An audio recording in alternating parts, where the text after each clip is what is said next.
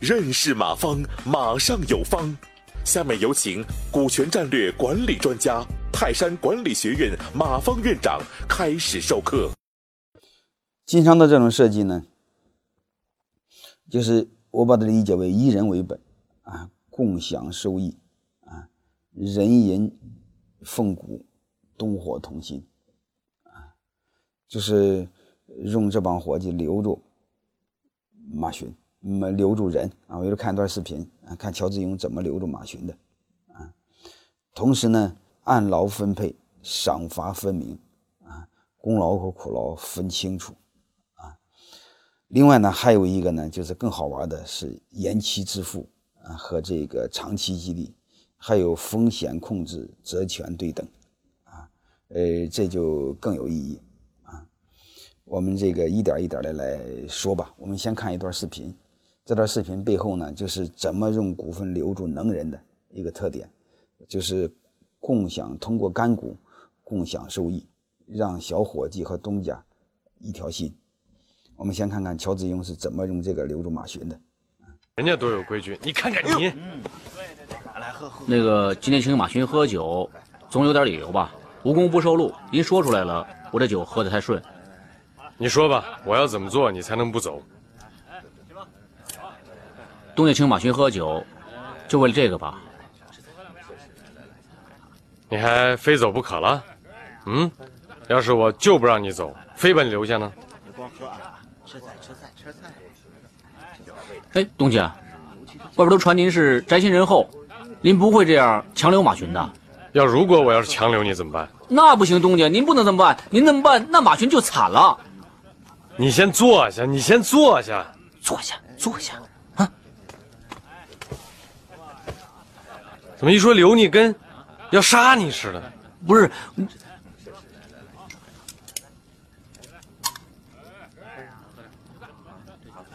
你这样，你今天啊，你给我说出个道理，你要能说服我，我就让你走；要不然你还真走不成。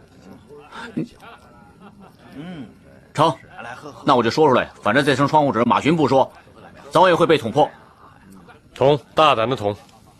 千里迢迢来到包头这样蛮荒的地方学做生意，我们历尽千辛万苦，又有种种店规，不许带家眷，不能喝酒，不能听戏。您说我们这一年年忍过来，我们为什么呀？不就为了个利字吗？这个这个我知道，这个不用说。嗯，我是想问，你看为什么这个店里总是伙计在伺候？而那些个掌柜的，其实把夫子号弄得都快破产还债了，但是没有一个真心想走的，这是为什么？东家，您怎么连这个都不懂啊？这做生意的规矩，您看啊，嗯，您是东家出银子，那占的是银股；掌柜的呢，那是以身为股，那占的是身股。那掌柜的不愿意辞号，理由有两个：那第一，他的薪金比我们这些做伙计的。那要多十几倍、几十倍。那第二呢？到了分红的账期，他们能跟东家一起分红利呀。那我要是掌柜的，我也不愿意走啊。那为什么就不能给伙计按劳计也顶一份身股，到账期分红呢？东家，我我得说句话，得罪您了。得罪，尽管得罪。我怎么觉得你不像东家？我觉得我也不像个东家，但我确实是个东家。嗯嗯，那我就实话跟您说了吧，是这样，这这分红利的时候啊，红利再多，那也是有数的。那您能给我们这些做伙计的顶一份身股，那我们当然愿意了。那可是，那您和掌柜的分的红利不就不就薄了吗？您怎么连这一层都不明白呢？那你说，在生意里顶多少身股，才能留下你？那那东家要给我们这些当伙计的顶离身股？不可能，掌柜们不会同意的。那那不是我的意思，我的意思是说，你。这样一个伙计，觉得应该顶多少身骨才能留下？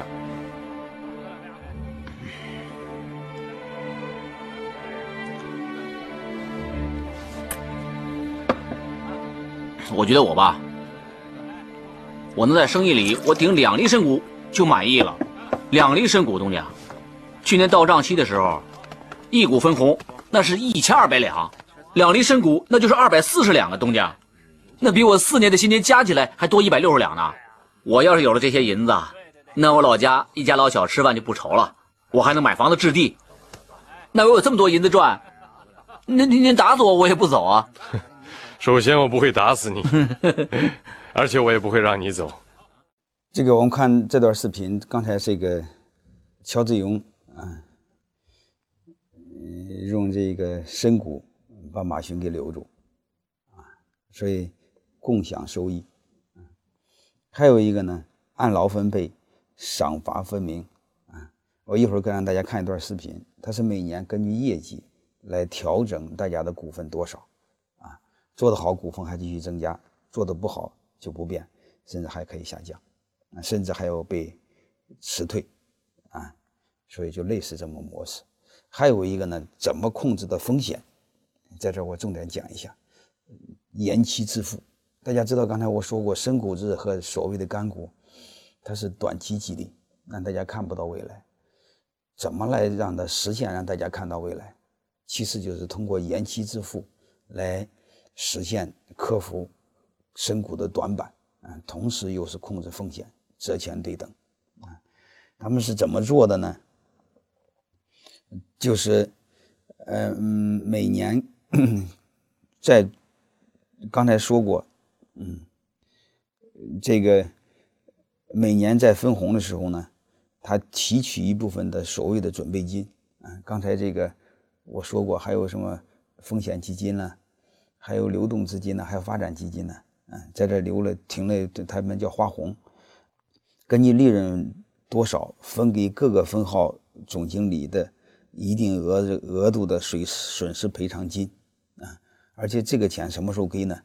这个钱到时候出号时候给，嗯，就说白了就是励志的时候给，啊，我们也可以嗯理解为，啊，他这个。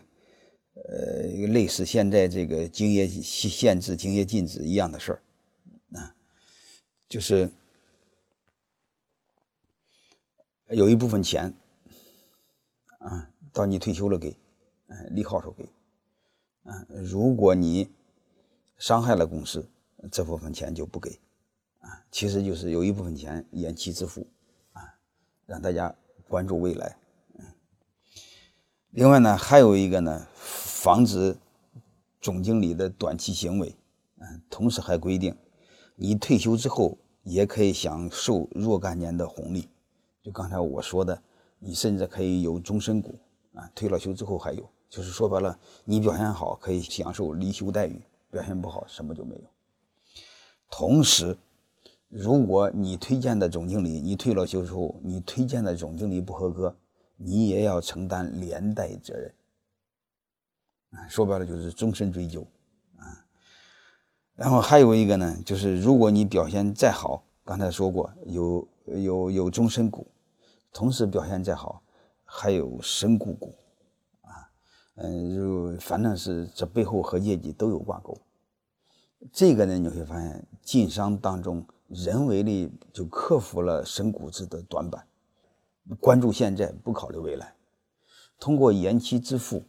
深股制，嗯，深股股啊，还有这个总经理，就你提名的总经理的责任追究啊，承担连带责任制，来大大的克服了深股制的短板，啊，就是让深股制既有短期的激励性，又有长期的激励性，既有激励性又有约束性，啊，所以这方面为什么我刚才说过，晋商是一个完美的。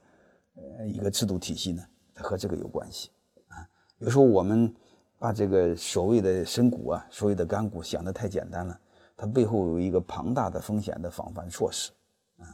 其实对我们来说怎么做呢？也是也很简单一个道理嘛，就是他不可能退了休也有啊，死了之后也有啊，这个不好说的话，你就最简单的，你每年分红的一部分你留着啊，你过两年再给，啊，你甚至延期支付两年、三年、五年都可以，这个你自己定，这样就防止他对公司有伤害，因为离开了就没了，啊，同时你又告诉他，表现好的话，我可以把干股转成实股，这不是也是很好玩吗？嗯，做得好的话，股份可以增加；做得不好的话，股份下降。嗯，这个也就规避了深股指的一些弱点，啊，我认为就很有意思啊，所以这一点大家好好去学习。